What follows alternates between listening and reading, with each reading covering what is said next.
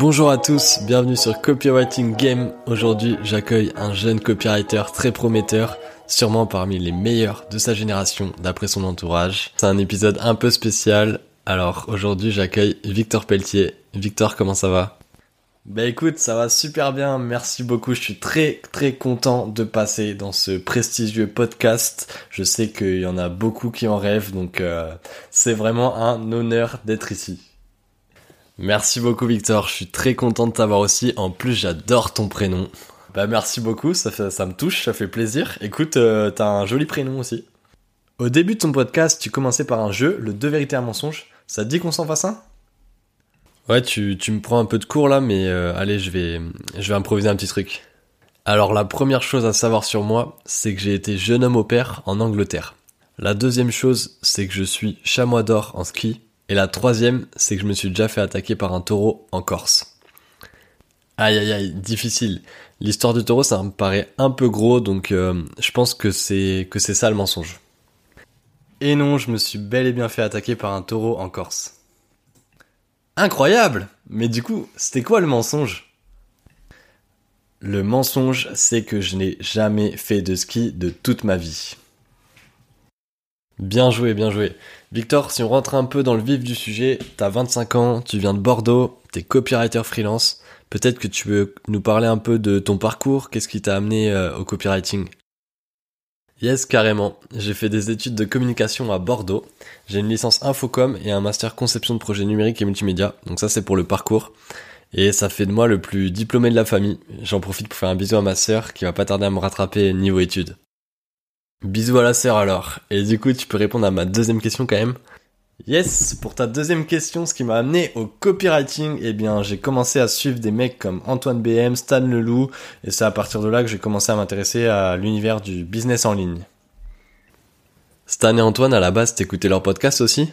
J'écoutais le podcast Nomad Digital de Stan et euh, c'est vrai qu'à cette époque j'étais en stage hein, donc euh, j'en avais marre d'être en entreprise avec les la hiérarchie, le fait d'avoir des horaires, de pas pouvoir choisir ses projets.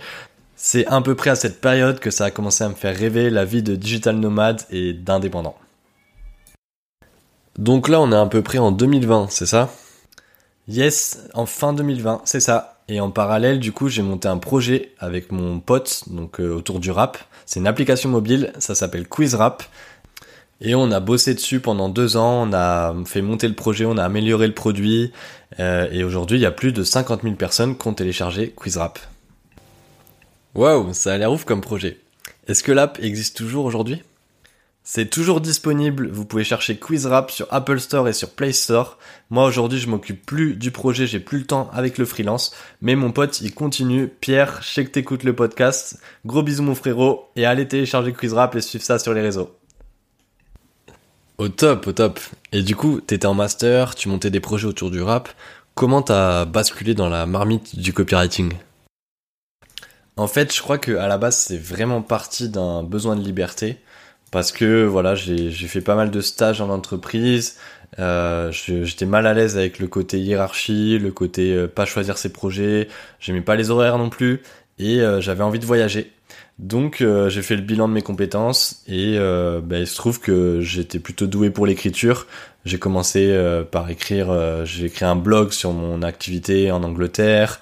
je, quand je partais en voyage, j'aimais bien écrire, raconter mes, mes journées, mes voyages. Du coup, j'ai compris que je pouvais vendre cette compétence couplée à mes connaissances du marketing. Et c'est à partir de là, du coup, que, que je me suis intéressé au copywriting. Et pourquoi le copywriting, du coup? Comme je te disais, j'ai toujours aimé écrire. J'avais le blog sur euh, mon aventure en Angleterre, même à travers le rap, l'art des punchlines, l'art de, de, trouver des mots impactants. C'est quelque chose qui m'a toujours parlé et que j'ai toujours aimé. Et puis le copywriting, c'est aussi comprendre les, les, humains, la psychologie humaine, comprendre les différents mécanismes qui vont faire qu'une personne, elle va, elle va être convaincue, elle va passer à l'action.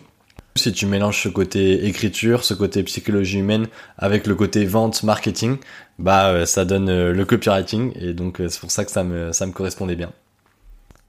Et moi j'aimerais bien savoir comment ça s'est passé ce switch vers le copywriting. Parce que du coup t'étais à la fin de tes études, comment ça s'est passé pour que tu passes en mode, en mode copywriter Le switch vers le copywriting, eh bien je suis parti trois mois en Turquie, à Istanbul, avec un ami. Et euh, là-bas, je me suis formé au copywriting, j'ai fait beaucoup de veille.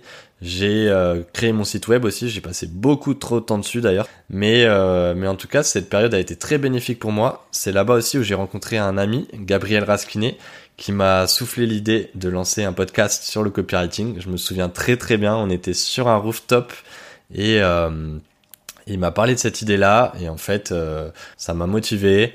Et trois semaines plus tard, on a enregistré euh, le premier épisode de Copywriting Game ensemble dans mon dans mon Airbnb. Et pour l'anecdote, j'avais un Airbnb un peu miteux euh, en Istanbul. voilà, on peut même entendre l'appel à la prière pendant l'enregistrement. Mais en tout cas, en tout c'était une belle rencontre et une belle expérience.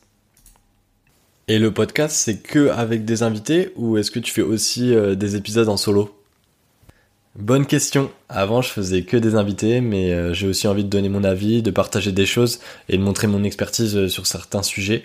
Donc, euh, à partir de maintenant, je vais aussi faire des épisodes en solo. Bon, Victor, on est entre nous. À part toi, qui c'est le meilleur invité de ton podcast? Ah, tu, veux que je me fasse des ennemis, toi? Ah, C'est compliqué pour moi de te dire le meilleur invité de mon podcast Bon, tu sais quoi, on est entre nous, je te donne un petit secret, je vais dévoiler le top 3 des épisodes de mon podcast en termes d'écoute.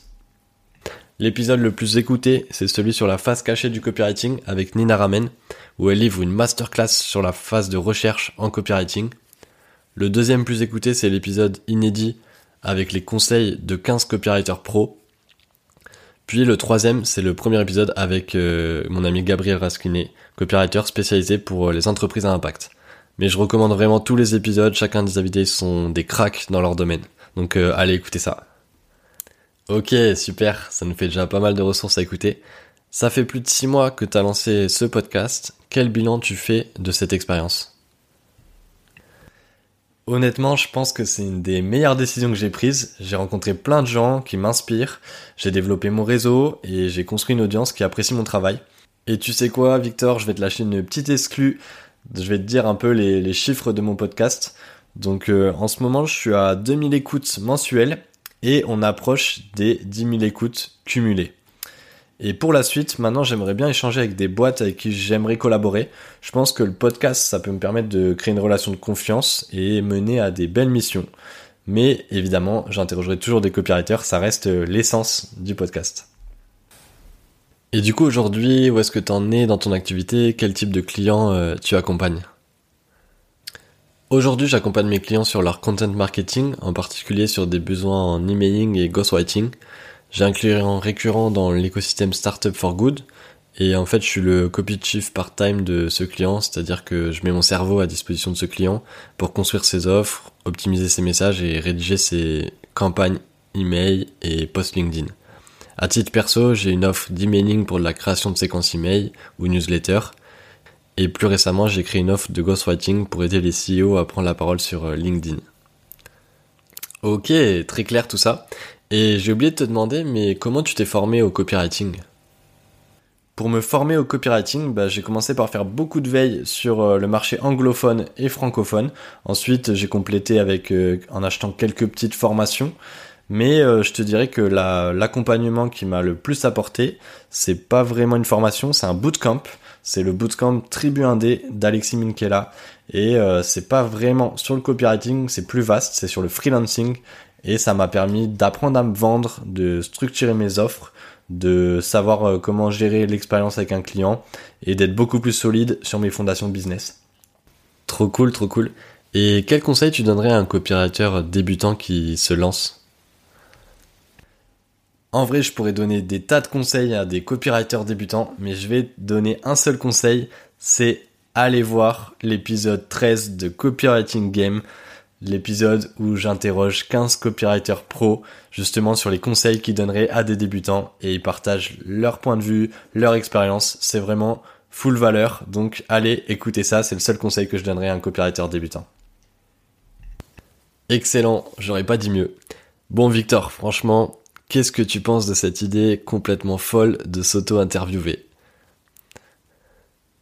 Écoute, c'était une chouette expérience. Je suis pas sûr d'avoir été le meilleur des invités, mais j'espère que ça a permis d'en savoir un peu plus sur moi. J'ai passé un bon moment avec moi-même. Merci d'avoir écouté jusqu'au bout. Ça me tenait à cœur de partager un peu plus d'infos sur moi et j'ai décidé de le faire en sortant un peu de ma zone de confort, en testant ce nouveau format. Je reviens vite avec des épisodes, avec invités et en solo. Ciao Merci d'avoir écouté Copywriting Game. Si t'as écouté jusqu'ici, c'est certainement que l'épisode t'a plu. Pour me soutenir, n'hésite pas à mettre 5 étoiles sur Apple Podcast et Spotify, parce que ça m'aide beaucoup pour le référencement. J'ai lancé ce podcast car le copywriting me passionne. Je suis copywriter et si tu as des besoins à ce sujet, n'hésite surtout pas à m'envoyer un message. Tu trouveras mon LinkedIn et mon mail dans la description. À très vite sur Copywriting Game, le podcast du copywriting.